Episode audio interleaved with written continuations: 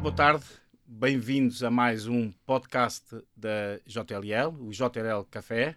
O meu nome é Gonçalo Valente, sou diretor comercial da JLL e hoje tenho a honra e o prazer de ter neste estúdio e nesta mesa o João Pedro Oliveira e Costa, presidente executivo do Banco PPI. João Pedro, muito obrigado por ter aceito este convite. Obrigado eu. E muito é um obrigado por estás entre nós. Obrigado, Gonçalo. João Pedro, estás na banca há uns anos, tens uma vida neste setor que tão forte e tão abalado tem sido. João Pedro, umas breves pinceladas do teu percurso pessoal nestes últimos anos. Obrigado, é um enorme prazer estar aqui. Eu já tenho 34 anos de banca, enfim, é, é, mais do que as galeras romanas, por isso levo isto já com bastante tempo. No BPI estou há 32 anos, por isso entrei em 1991, fiz o meu percurso todo ligado mais à banca de particulares. Uh, em 2007 passei a administrador do Banco de Investimento, por isso o BPI foi sempre mais na área da banca de investimento. E depois, em 2014, passei a ser o administrador executivo com os pelouros da banca comercial mais uh, do famoso retalho, ou seja, o que tem os balcões. E, e em 2020, no meio da, do início da pandemia, passei a ser o, o, o, presidente executivo do banco com muita honra, do qual eu gosto imenso. Uh, gosto imenso de estar na banca, acho hum. que é um setor fantástico, hum. é um setor importantíssimo. Eu recordo aqui eh, que uh, quando houve a pandemia houve algumas áreas que tiveram abertas, uhum. alguns profissionais que uhum. tiveram a funcionar. Uhum. Uh, recordo os polícias, recordo os hospitais, os supermercados e as farmácias. E é preciso recordar os bancários. Claro. E por isso que foram os que tiveram aberto todos os dias. E por isso faço parte desse, desse setor que é hoje em dia um dos pontos ou uma das áreas fundamentais fundamentais da estabilidade do nosso, da nossa sociedade. 30 e, 30 e tal anos neste setor, já passaste por algumas coisas, já passaste por algumas, algumas crises, alguns tempos, alguns altos e baixos. João Pedro, como é que foi? Lembro-me dos subprimes, lembro-me de quedas de bancos, tanto em Portugal como lá fora. Como é que é trabalhar neste setor tão, tão cada vez mais global e muito dinâmico? É um enorme desafio. Eu dizer que é um enorme desafio. Uh, tem imenso desgaste psicológico, obviamente. Uh, nós damos muito uh, para quem tem à sua guarda o dinheiro dos outros, e é isso que os bancos essencialmente fazem, é o dever fiduciário de proteção dos seus depositantes, e, e ao longo deste tempo, uh, de facto, passei por vários momentos, uh, quer internos de Portugal, uhum. até quando, quando houve mais recentemente o problema da Troika, certo. até situações externas. Mas tive a sorte de estar num banco em que felizmente teve uma grande imunidade a tudo o que foi passando, e isso tem a ver com a ética, com a transparência, com a forma de estar, e aí devo muito às pessoas que me antecederam, quer ao Artur Santos Silva, quer ao Fernando Henrique, que foram claramente duas peças importantíssimas, e agora mais recentemente com o CaixaBank, que é claramente um grande, um grande esteio na nossa, na nossa, no e nosso és, banco. E és nomeado Presidente Executivo na altura H caramba, o mundo parou, o Covid, ninguém esperava, é verdade, é verdade. e o mundo para e é-te colocado este desafio. Como é que foi encarar este desafio nesta altura tão crítica e tão complicada a nível mundial, onde ninguém sabia o que, é que era o, o dia seguinte, quanto mais um futuro próximo? Olha, na altura eu estava com Covid, fui das primeiras pessoas a ter Covid em Portugal, não, e, não, não, praticamente não havia quase ninguém.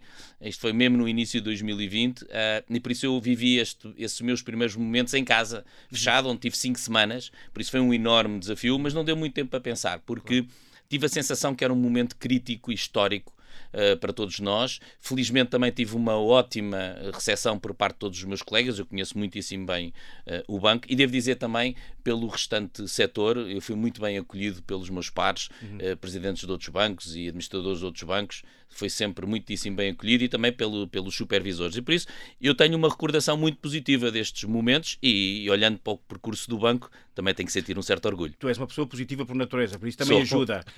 Entretanto, ao Covid, o mundo para, uh, uh, ninguém sabe o que é que é o dia da manhã, saímos do Covid, quando as pessoas acham, entramos naquela, naquela altura do revenge spending, em que as pessoas tinham aquela vingança de, de gastar, de viajar, de consumir, e quando tudo achava que íamos estar aqui numa bonança, até de repente aparece uma guerra.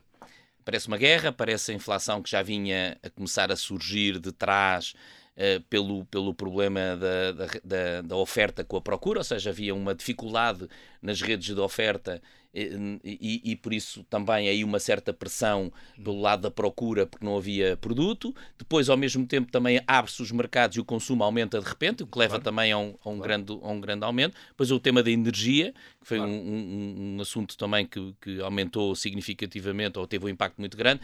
E depois há uma reação por parte do, do supervisor uh, e dos bancos centrais, que é aumentar as taxas de juro para uh, tentar travar a, a inflação. Por isso, gerou-se aqui novamente uma situação difícil, quando nós pensávamos que íamos entrar nova, num, num, caminho mais, mais, mais calmo, o crescimento económico estava bastante positivo e por isso houve aqui uma sensação mais difícil eh, para o futuro. A verdade é que hoje Uh, olhando para trás, uh, e já vamos praticamente a meio do ano, uh, nós conseguimos ver que afinal o, o, o que nós estamos hoje em dia a viver é mais positivo do que tínhamos antecipado no final de 2022. Por isso temos um crescimento económico francamente acima do que esperávamos, fala em Portugal e na Europa, e Portugal como um dos principais motores. Temos uma taxa de inflação que apresenta claramente sinais de queda e que já se vem a, a verificar desde mais ou menos desde março, e por isso temos aqui já alguns meses em que temos assistido a essa mesma mesma queda e, uh, e temos uma, uma, uma, certa estabilidade ao nível de, das taxas de juro. É verdade que, entretanto, houve alguns acontecimentos que não têm muito a ver com, com a Europa, nomeadamente o que, que houve no sistema financeiro americano, mas, e houve uma grande resiliência, mas a verdade é que hoje em dia estamos num mundo melhor. Uh, também ao nível do desemprego, nós hoje em dia temos as taxas de desemprego mais baixas uh, historicamente que há memória. Uh, temos uma criação de novo emprego também bastante significativo. O impulso em Portugal é o turismo e as exportações, o que é também outro aspecto que eu diria que é, que é positivo. E se eu juntar toda a capacidade que existe de investimento vindo do PRR, eu acho que temos aqui um cenário de futuro uh, promissor. promissor. Agora, a concretização vai depender única e exclusivamente de nós, uh, nós portugueses. E eu penso que todos os atores, nos seus lugares, têm aqui uma grande responsabilidade. Nós não, não podemos só pôr este peso sempre em cima do Estado, claro que o Estado tem, tem o seu papel, claro. mas nós todos temos de ter aqui um papel de nós próprios também puxarmos pela carroça e eu acho que Portugal tem aqui um caminho pela frente positivo. Ô, João Pedro, voltando aqui um bocadinho atrás, esta questão da taxa de, da inflação, o facto de o, o mecanismo que se conhece para fazer reduzir a inflação é o aumento das taxas de juro e a globalização e o facto de existir mercados como os Estados Unidos, que são completamente distintos da Europa, e o comportamento que eles têm é completamente distinto da Europa, este trabalho aqui é um trabalho com pinças. Este, este equilíbrio é um trabalho muito complicado. Como é que tu vês eh, este, como é que tu vês os, os, os, uh, os bancos centrais e como é que tu vês as entidades reguladoras a tratar estes temas? É difícil comentar uh, com, muita, com muita profundidade um mundo tão complexo como aquele que nós vivemos hoje não só o tema que tu falaste, e eu concordo perfeitamente, que é os impactos, a globalização trouxe-nos uma capacidade de influência nos nossos mercados para além do que aquelas ações que nós possamos ter localmente. E por isso claramente há, há, aqui movimentos que nós não dominamos, muitas vezes até nem, nem temos percepção que eles estejam a acontecer.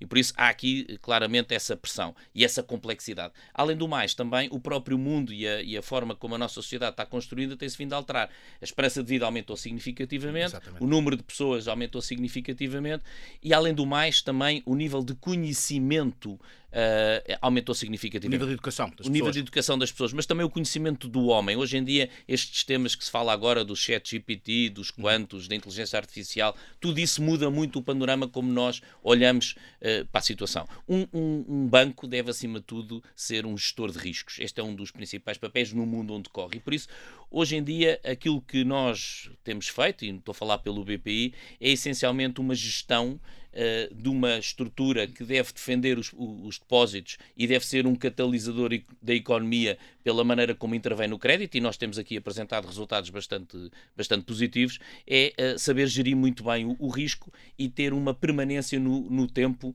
também estável. E por isso, uh, de facto, concordo, é, é, um, é, é, um momento difícil, mas se nós perguntássemos aos meus antecessores com aquilo que enfrentaram, uhum. também foi sempre momentos difíceis. Por isso, eu acho que aqui é, são, nós vamos sempre estar a dizer que são momentos difíceis. Sim, claro. A verdade é que uh, temos sabido resistir. Nós, acho que nós temos essa capacidade permanente de nos reinventar e por isso, se calhar, que estamos a dizer, eu, eu, eu, eu não diria. Sabes que hoje em dia nós dizemos, quando aparece alguém a fazer um comentário uh, mais dito otimista, é porque é um, um, um lunático, é um sonhador, é um sonhador e tal. Sim. Quando aparece alguém com um, comentário mais negativo, é um sábio. E, e, por isso, eu, eu tenho muita dificuldade de aceitar essa. Eu, eu gosto mais de olhar para factos e os factos é que uh, hoje em dia uh, aquilo que nós estamos uh, a enfrentar apesar de complexo, é uma situação mais favorável do que aquela que antecipávamos uhum. e por isso vamos ter que continuar a geri-la daqui para a frente com a mesma forma como gerimos até agora. Houve um pessimismo natural à cabeça, realmente as circunstâncias assim o também. São os portugueses, o fado. Português, o fado, o fado que está entre nós e, e, a saudade, o fado, são coisas tão típicas nossas. Entretanto, o Banco BPI, como já falámos, é um banco, foi sempre um banco conservador. Eu gosto muito do lema de que a prioridade é os depósitos de, dos, dos, dos, dos vossos clientes. Entretanto, o Banco BPI, como é que tu vês agora a estratégia do Banco BPI no imobiliário, tendo em consideração o aumento das taxas de juro, o aumento da inflação, este Portugal que é tão diferente de todos entre a oferta e a procura, a falta de produto. João Pedro, fala um bocadinho deste, desta, desta, deste equilíbrio. Certo. A ver, nós sermos conservadores na gestão não, não quer dizer que nós não tenhamos uma posição agressiva relativamente àquilo que é conquista de cota de mercado e posicionamento no mercado, nomeadamente no mercado de crédito. Nós temos claramente demonstrado crescimentos no, no, no crédito bastante significativos. E, e, não temos, não estamos fora de nenhum setor. Hum. Uh, no, de facto, no passado, o, o, o setor imobiliário não foi muito da nossa preferência, até porque nós, é importante referir, nós temos uma posição muito significativa ao nível do crédito à habitação e por isso, indiretamente no mercado imobiliário temos uma posição muito significativa, uhum. mas, por exemplo, se olharmos para o nosso número, volume de, de, de, carteira disponível para venda, nós temos apenas 3 milhões de euros de, de carteira de imóveis para venda, o que demonstra uhum. um enorme conservadorismo claro. para uma carteira de crédito imobiliário acima de 14 mil milhões de euros. Por isso, o que eu quero aqui um pouco dizer é sim, somos conservadores na análise de risco, mas gostamos de estar em todos os bons projetos claro. e todas as boas uh, oportunidades que surjam. Por isso, contem com o BPI. Claro. A palavra aqui para os nossos ouvintes é contem muito com o BPI. Nós estaremos disponíveis e temos vindo a estar disponível. Nós crescemos muito na cota de crédito, quer em empresas, quer em particulares, e vamos continuar a crescer. E a nossa ambição é claramente ser um banco de referência uh, com os nossos clientes e os nossos parceiros. Mudou alguma coisa com o CaixaBank? Mudou, não posso dizer que não mudou, eh, mudou claramente uh, para positivos e ainda bem. Uh, ter um acionista forte, bem capitalizado, é muitíssimo importante, ponto número um. Segundo, ter um, um, um, banco que tem, por princípio, estar de uma forma estável no mercado, como é o caso do mercado português, Uh, também acho que é bastante positivo, não, não houve mudança de marca. Uh, a esmagadora maioria uh, das pessoas que trabalham no BPI são portugueses, só para dizer, eu penso que hoje em dia trabalharão menos de 10 pessoas de nacionalidade espanhola no Sim. BPI e por isso e nenhum está na Comissão Executiva. Eu acho que esse é um, é um bom exemplo da independência. E uma prova de confiança também. E uma prova de confiança. Uma prova de confiança, claro. uma prova de confiança. Agora, o CaixaBank claramente deu-nos um impulso de, de nós irmos com, com a, a, estabilidade que trouxe, de nós irmos mais, à, mais à frente em tudo o que tem a ver com o negócio eh, que fazemos. E por isso nós trabalhamos muitíssimo mais o tema dos proveitos e por isso crescemos o negócio com dimensão, com volume claro. e, e, isso eh, também tem a ver com que o CaixaBank tem hoje em dia um dos modelos de negócio que é mais premiado na Europa em termos de, do negócio de, de retalho. Sim. E por isso nós seguimos um pouco esse exemplo, por isso houve aqui uma conjugação positiva entre um conhecimento local, claro. uma, um, uma história, um historial em Portugal bastante positivo e uma marca de grande reputação, com uma solidez e uma dimensão de claro. um grupo claro. que tem o seu trabalho todo exclusivamente na Península Ibérica. Isto é claro. importante referir porque uh, é, claramente um banco ibérico. É um banco ibérico robustez, músculo, deu-vos outra segurança, no fundo. Exatamente, e dimensão. Aqui, dimensão aqui é muito uma importante. Uma gíria deu muito cabedal. Exatamente, eu acho fundo, que sim, eu acho que sim. Deu muito cabedal. O que é importante para uma altura destas, não é? Uma altura destas de incerteza, em que realmente... Em que... Os bancos são capital intensivo uh, e, e, ter sempre um, acionistas uh, que têm uma dimensão suficiente para acompanhar todas as volatilidades que elas surgem. O BPI, felizmente, até hoje nunca precisou, mas é uma segurança acrescida Ponto número um. Segundo, é muito importante nós termos uma visão de dimensão para quem tem outras experiências e está em outros mercados. E esse, isso comporta muito uh, uma, uma, um valor acrescentado que nós podemos trazer também para o mercado português e para os clientes portugueses. E entretanto, há bocado falámos um bocadinho já deste nosso país, este nosso, este nosso cantinho à beira-mar plantado, não é? Fantástico, este nosso país que nós adoramos, mas hoje em dia vivemos aqui umas condições eh, e umas circunstâncias um bocadinho diferentes de, de outras paragens. Nós temos nitidamente uma falta de produto. Existe aqui um grande desequilíbrio entre a oferta e a procura. Falas e do mercado imobiliário. Farto, estou a falar do mercado imobiliário. Ou seja, diria que é a lei base da economia, para não entrarmos aqui numa rocket certo. science, é a lei base da economia. Temos pouca oferta, temos muita procura.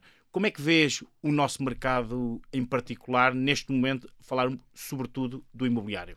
Eu concordo perfeitamente com o que acabaste de dizer. Há um problema entre oferta e procura e, basicamente, esse é o principal problema. Não vejo, muito sinceramente, uma diminuição da procura o suficiente para equilibrar com a oferta, por isso claramente vai continuar a haver aqui uhum. esse tema.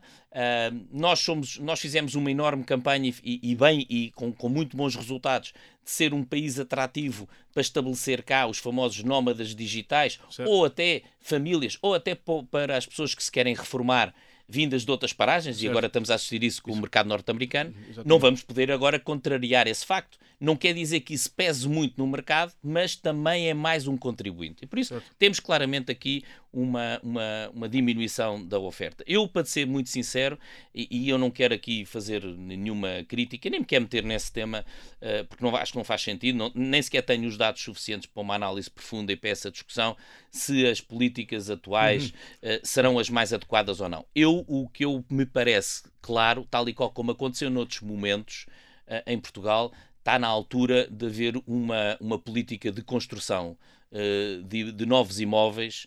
Uh, acho que este é o momento correto para o fazer. Uh, primeiro, porque podemos redesenhar o que é o nosso parque habitacional. Mais sustentável, mais espaços verdes, uhum. juntá-los com escolas, trabalhar as vias de comunicação, enfim, acho que há aqui um momento claramente de redesenho. Há uma oportunidade muito, há uma muito oportunidade grande. muito grande. Eu não iria tanto para a transformação do existente, uhum. uh, porque eu acho difícil que em determinadas zonas históricas das cidades que as pessoas vão lá instalar com os filhos, claro. mas como é que vão para a escola, onde é que arrumam o carro, onde claro. é que vão ao supermercado. Sim. Eu tenho muitas dúvidas que esse seja o. o, o, o e nem há volta a dar, ou seja, modo... tu não vais agora remodelar toda a zona do Castelo São Jorge, da Madragoa, toda, essas Parece zonas não, pouco Príncipe aconse... Real, Bairro Alto. Parece-me pouco aconselhável fazê-lo. E por isso eh, tal qual como fizemos os bairros de Alvalade, o Sim. bairro de Campo de Ourique, uh, a Expo Sim. e no Porto vários, vários bairros, em Braga, que a cidade cresceu muito, Guimarães, há claramente espaços para nós crescermos, mas de uma forma até mais sustentável, se calhar não tão em altura, mas é mais em largura, certo. com parques, com uma claro. qualidade de vida diferente e claro. também depois atrair as empresas e, e para, para se estabelecerem nessas, nessas hum. zonas. Por isso, eu, a minha ideia é que claramente precisamos aqui ter uma lógica de médio prazo, não vejo claro. nenhuma solução a curto prazo, o que leva também a que eu vejo uma sustentação nos preços. E por isso, por esta diferencial entre procura e oferta, e por isso é o que nós temos observado naquilo que toda a gente vaticinava, que havia uma grande corrida a vender casas e Sim. que havia grandes, grandes problemas. Sim. Eu não sinto isso, não sinto isso com os nossos clientes. Só para termos uma ideia, uh, mais ou menos no princípio, quando saiu o famoso decreto-lei uh, uh, de, de apoio às famílias para para dar soluções para as que tinham mais dificuldade. Nós tivemos uma procura mais ou menos de 750 clientes a, a 1000 clientes por semana. Neste momento estamos com cerca de 100. Por isso, eh, reparem, e, e, e já passou uh, bastante tempo. O que quer dizer que quem é, estava mais necessitado foi apoiado e o BPI hum. apoiou todas as pessoas que nos chegaram ao, ao pé de nós uh, solicitar esse mesmo apoio e estamos disponíveis para continuar. Eu sei que este é um caminho que ainda não terminou, a uhum. subida das taxas de juros não impactaram completamente certo. em todos certo. os créditos, mas eu penso que não só o BPI, eu até falo aqui, acho que os bancos todos têm apresentado soluções significativas certo. e por isso eu não vejo um inundar uh, de, de, imóveis no mercado que vá não. aclimatar este problema da procura. E por isso eu acho que o mercado imobiliário, muito sinceramente, uh, precisa é de se renovar claro. se renovar, mas com nova construção. E, e, nós temos visto isso também ao nível dos escritórios. Claro. Isso tem-se visto em vários locais de Lisboa, hum. novos escritórios, novos espaços, desde Alcântara, passando pelo Saldanha, certo. para vários locais, onde realmente essa renovação, porquê? Porque eu não consigo meter, hoje em dia, com a metodologia de trabalho, uhum. nem com as novas formas organizacionais em prédios antigos ou de habitação claro. e que os possa transformar. Tem que ser realmente toda uma estrutura nova, mais atrativa também, para trazer as pessoas para, para o trabalho e por isso eu, eu tenho uma sensação, diria, pelo menos muito estabilizada do mercado imobiliário. Dada a tua experiência, e, e, e, tocaste num ponto muito importante, que é o facto realmente as coisas têm que demoram um tempo a ser planeadas, a ser executadas eu não quero entrar aqui em grandes, em grandes pormenores políticos porque escapa-nos um bocadinho. Sim, mas e, mim tenho, também. e porque não tens um medo que realmente haja alguma inércia por parte da classe política em enverdar por esses planeamentos e por esses planos a médio prazo, tendo em consideração que necessitam é de resultados rápidos para, para, para, para efeitos eleitorais, ou que seja. Eu tenho às vezes um bocado de receio que existe esta, este, este desequilíbrio, porque realmente tens toda a razão. O que se tem que fazer é algo planeado, concertado e que faça sentido. Eu, eh, pegando um pouco nas tuas palavras mais, mais, mais, como é que é dizer, mais mundanas, vou-te dizer também uma frase mais mundana: quem tem medo compra um cão. uh, e, e eu penso que há uma componente, sim, uh, de, de, iniciativa e de impulso por parte uh, do setor público, uh, que eu tenho a expectativa que o venha a fazer. Muito sinceramente, acho que esta, isto que eu estou a dizer é de senso comum e é, vai acabar por entrar. Pode demorar um pouco mais de tempo, mas vai acabar hum. por entrar. Mas acho também que, que, que o resto da sociedade, quer os construtores, quer os promotores imobiliários, devem também pressionar ou, ou, ou, incentivar, gosto mais desta palavra, certo, certo, certo, incentivar neste mesmo sentido. E por isso eu acho que, em vez de estarmos a discutir se estamos ou não estamos de acordo com determinadas medidas, que parece que de facto não estamos todos alinhados, então bora procurar outras claro. que estamos mais alinhados. E eu claro. penso que este tema que eu acabei de referir, eventualmente, do que eu tenho ouvido dos vários atores, eh, estamos mais ou menos alinhados. Por isso, eu, eh, eu, eu a questão não é tanto de se tenho receio, eu acho que se temos receio que isso aconteça, temos que falar mais vezes, Exatamente. temos que procurar convencer as pessoas. Claro. Uh, na prática, os políticos representam-nos a nós, fazem claro. parte de nós, são cidadãos claro. como nós. Nós precisamos de conversar mais vezes, uh, se calhar trocar mais impressões. Uh, Ajudá-los. Ajudar, ajudá-los. Ajudar, e, ajudar no sentido... nos ajudam a nós também. Claro, exatamente. Entretanto, há bocado falámos um bocadinho deste país que nós todos adoramos, fomos descobertos temos vindo a ser descobertos, descobriram as nossas praias, o nosso clima, a nossa forma de os receber, mas por outro lado é engraçado perceber que no campo imobiliário, tanto em Lisboa como no Porto, a esmagadora maioria do volume de transações imobiliárias não são com, com estrangeiros, é o mercado nacional. É Obviamente. É verdade. E isso também. E como é que tu também vês este fator que realmente existe esta, esta questão onde as pessoas. esta ilusão de que são os estrangeiros que nos estão a invadir, que nos estão a comprar tudo, e não é bem assim. A ver, eu digo sempre, até principalmente digo isso muito em, em defesa da banca, mas vou dizer isto em relação a um conjunto de assuntos e, e, eu espero não, não ser muito agressivo, mas acho que um dos problemas que passa muitas vezes na nossa sociedade são duas palavras: ignorância e demagogia. Sim. E por isso, como há muita ignorância, as pessoas não se assumem em cima de números, falam do que não sabem. E demagogia porque defendem coisas que lhes parecem bem, porque falando parece que fica bem, mas depois na prática não tem grande valor. Eu acho que nós somos claramente um pequeno país uh, com, com, com, com fraco crescimento, a uma ponta da Europa, 50% da nossa fronteira é água. Certo. Estamos estrategicamente, diria, bem posicionados, mas uh, dizemos sempre isto, mas, mas é para distâncias grandes. Isto não é uma coisa em que eu claro. tenha ali ao lado claro. um mercado, por isso claro. eu tenho que ser atrativo para eu conseguir um crescimento económico que me acompanhe para o centro da Europa, e nomeadamente para os países mais a leste da Europa, eu tenho que ser mais atrativo. E é isso que nós temos vindo a fazer. Eu acho que será um erro se nós diminuirmos a atratividade fiscal, porque as pessoas têm que vir para cá, estrangeiros têm que vir com uma razão claro, qualquer forte. Claro. Normalmente trazem várias coisas, não trazem só dinheiro, trazem know-how, trazem claro. população. Claro. Uh, e por isso nós também vamos ter, e agora outra vertente dos estrangeiros, nós precisamos muito da imigração, claro. muito de imigração, muito, muito mesmo. Por isso, nós não podemos ter aqui nenhuma, uh, nenhuma atitude xenófoba uhum. ou, ou, ou, demasiado nacionalista, que não, na prática é, é bacoca e sem qualquer vantagem, e por isso eu vejo aí como claramente um, um fator importante.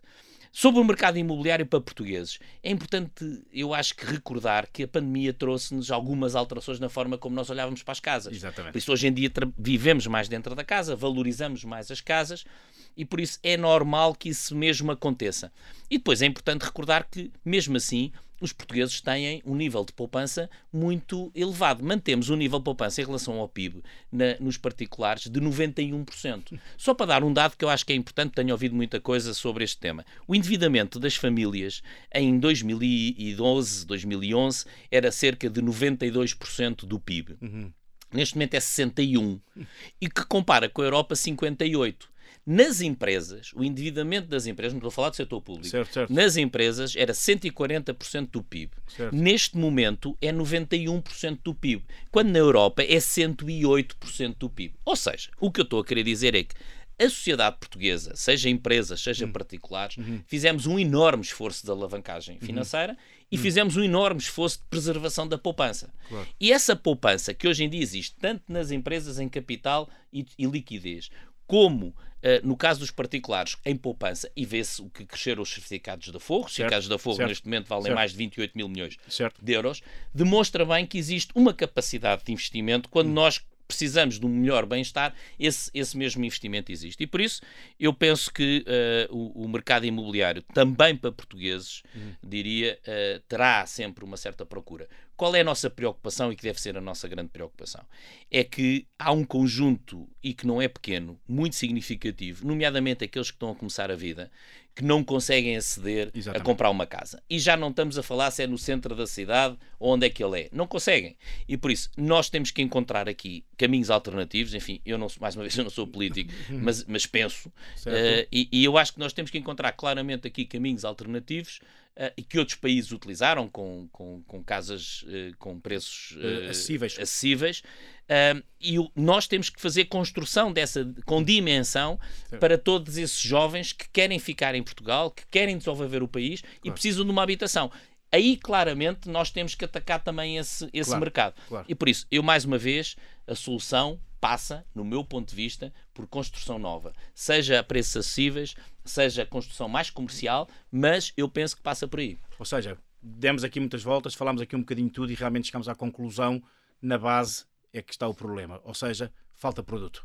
É, eu penso que falta produto. Falta, o mercado. Se tivesse todo, que resumir, falta produto. Falta produto e é necessário investir nisso. Investir... E criar incentivos para isso. Inf... Além do mais, a construção, peço desculpa, a construção sempre foi um motor muito importante de desenvolvimento em Portugal. Cria claro. muito emprego claro. e tem muitas relações claro. uh, interdependentes em várias indústrias que eu acho que nós temos que impulsionar. A todos os níveis, A é? todos os níveis. Exatamente. As cimenteiras, os materiais. Os materiais de construção, o que seja, os nossos, os nossos famosos, uh, uh, as pessoas que trabalham, o, o que, to, que, toda a vida deram tanto trabalho e que nós chamamos, e que neste momento, e que emigraram nos últimos anos, e que tanto os bons pedreiros, os bons carpinteiros, os bons canalizadores, que, que, que, que são, que são agarrados por essa Europa fora. João Pedro, falaste de escritórios, eu recentemente tive o prazer eh, de visitar o, o, os vossos escritórios. Eu gostava de dar os parabéns. Obrigado. Fantástico. Projeto realmente fantástico. Eu gostava de saber o que é que tu sentes agora que vocês estão lá instalados, em termos do que é que as pessoas que trabalham no Banco BPI, o que é que sentiram ao voltar a trabalhar e o que é que sentiram a voltar àquele escritório. A ver, era bom ouvi-las mais a elas, porque eu, eu, eu vou ter sempre alguma influência da minha Sim, paixão, uh, porque de certa maneira fui uh, grande influente que nós eh, tivéssemos uh, um escritório no centro de Lisboa, com aquela visibilidade, com aquele arranjo de espaço, uh, e que eu acho que, é, que é, foi um atrativo e tem sido um atrativo, nomeadamente para os jovens, para o talento, certo. tem sido muito para a retenção de talento. Para a retenção de talento. Mas acima de tudo, uh, eu diria três ou quatro coisas. Em primeiro lugar, os espaços comuns que encontramos para os nossos colaboradores são todas nas zonas mais nobres do edifício, nos últimos andares, com as melhores vistas, espaços mais alargados toda a gente trabalha junto à janela, que é importante também, sim, toda a gente sim, tem claro, luz natural, claro, trabalha claro. junto à janela. Temos a maior loja da Península Ibérica, 2.300 metros quadrados, que é All in One. É, é, um espaço, de facto, incrível, onde mete todos os negócios, desde os particulares às empresas. Uh, temos um espaço de restauração dentro do, do edifício também inovador, uh, tanto com, com serviço externo como serviço Uh, interno. Uh, não há gabinetes, uh, por isso temos um, os gabinetes que existem são chamamos Office for a Day, quer dizer, hum. as pessoas podem se isolar claro. e ter esse espaço. Não há telefones em cima da mesa, o que é um enorme, um enorme descanso. Clean Todas desk. As, clean, clean desk. desk. Toda a gente tem o seu lugar, ou seja, isto não é lugar quente, toda a gente okay. tem o seu lugar. há uma grande interação entre as pessoas e por isso eu sinto uma grande satisfação, mas acho que era bom perguntar. A gente fez certo. vários inquéritos, obviamente claro. que são positivos, mas, mas era bom perguntar. Eu tenho falado com alguns, gostava muito, obviamente, de ter a tua opinião. E o que é que tu sentes que estes novos espaços, como hoje em dia são pensados, o qual é que é o contributo para a eficiência, a eficácia, a produtividade dos colaboradores e, sobretudo, em termos culturais. Porque as pessoas acho que esquecem-se disso, desvalorizavam isso, a, a, questão cultural e realmente o sentido de pertença a uma, a uma instituição. Uh, uh, sentes que o projeto que foi realizado, foi idealizado e realizado, contribui muito para isto, para a eficiência e questões culturais? Eu quero acreditar que sim, porque isto só falta tempo para, para, para efetivar. Poderá não ser a única peça, mas de certeza que é uma peça. Nós, os, os, seres humanos, têm esta coisa de nós temos muito a parte emocional uhum. uh, muito desenvolvida. E, e, e, quando nós falamos em motivação e falamos em, em, em, em, as pessoas serem a dar o litro, a serem certo. muito produtivas, advém muito da nossa atitude. Claro. Qual é a atitude que cada um tem perante o trabalho? E acho que quando falamos também nas condições de trabalho, para além das condições remuneratórias, o espaço onde nós estamos é muito importante. Nós temos, eh, eu costumo dizer isto muitas vezes, o dia tem 24 horas, uhum. 8 se estivermos a dormir, há 16. Das 16, metade estamos no trabalho. Se não estivermos em casa, em teletrabalho, claro. estaremos claro. no escritório. Claro. Convém que esse espaço seja um espaço agradável, uhum. crie tranquilidade, que, que, que, as pessoas possam de alguma maneira ter uma vida saudável, mesmo dentro desse espaço. Por exemplo, o edifício é A, por isso tem, tem, hum. tem várias valências, uh, e também que as pessoas tenham aquela coisa de olhar para fora e ver o mundo. E, claro. e essa vida, o, o, edifício é todo em vidro até Sim. ao chão, por isso Sim. há uma grande visibilidade. Eu penso que tem muito impacto. Eu Bem. penso que essas questões têm muito impacto e, e, quero acreditar completamente que estar no centro de Lisboa, com todos os, os acessos, metro, autocarro, eh, parque de estacionamento, uhum. etc., mais as condições do próprio edifício, acho que é uma enorme atratividade. E de facto o que nós temos visto com o talento jovem é isso. Eu não tenho praticamente saídas de talento jovem. Desde que nós estamos no edifício, isso aumentou a retenção claro. significativamente. Claro. Se quer acreditar que sim, sim, agora o tempo é que vai dizer se temos razão ou não. Vocês, entretanto, investiram muito em tecnologia. Investimos. Mais uma vez, muitos parabéns por aquela, aquela, aquela loja. Aquela loja All in One, aquilo é fantástico, realmente enche o olho. Enche o olho a qualquer. Quem visita fica, fica abismado com o que vê. E isso houve também um, há um investimento muito grande em tecnologia. Porque fala-se muito em tecnologia, mas depois. Tecnologia, temos que investir em tecnologia, mas depois realmente muitas vezes não se efetiva. Vocês efetivaram efetivámos, enfim, além de termos algumas pequenas coisas mais engraçadas, como o robô, que temos um robô uhum. que mostra a loja, temos um espaço metaverso onde as pessoas podem eh, entrar em realidade virtual dentro do balcão e fazer transações. Uh, todos os nossos colaboradores trabalham em wireless, em computadores portáteis.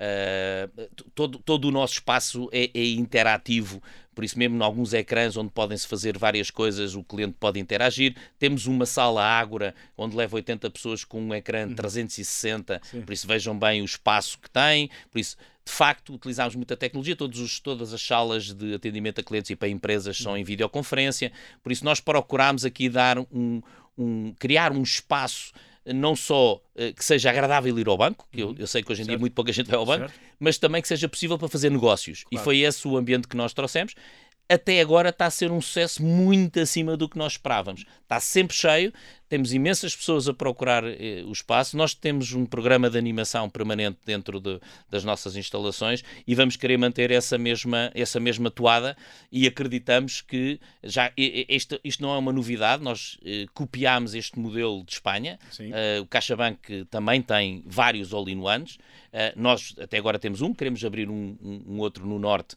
procuramos um espaço, mas ainda não encontramos, mas é claramente é uma nova forma uh, de fazer negócio. Há uma coisa muito importante que, apesar da tecnologia, apesar do digital, que as pessoas gostam, é estar com os outros. É com e, os outros, isso, é. e, e, nós criámos um espaço com uma dimensão que é muito agradável é muito estar agradável. com os outros. É muito equilibrada. Exatamente. Entretanto, ESG, fala-se muito, sustentabilidade, eu acho que não, já, já nem é um tema que se fala, é uma obrigatoriedade, é a nossa espécie que está em causa. Como é que o Banco BPI olha para este tema da sustentabilidade, do ESG, não só nas suas práticas habituais, como também, obviamente, no, na, sua, na vossa vertente de financiamento bancário e se têm isso em consideração ou não? Muito. Nós temos o Plano Diretor de Sustentabilidade, que estamos há três anos, que foi anunciado, eu não vou aborrecer aqui com números, claro. que estamos mais que a cumprir. Nós temos sido líderes, inclusive, na emissão de obrigações verdes. Uh, no apoio social, temos com, com, com, com a Fundação La Caixa já no ano em 22 o orçamento eram 40 milhões, este ano são 50 milhões de euros para a obra social, o que é de facto uh, impressionante para o panorama nacional.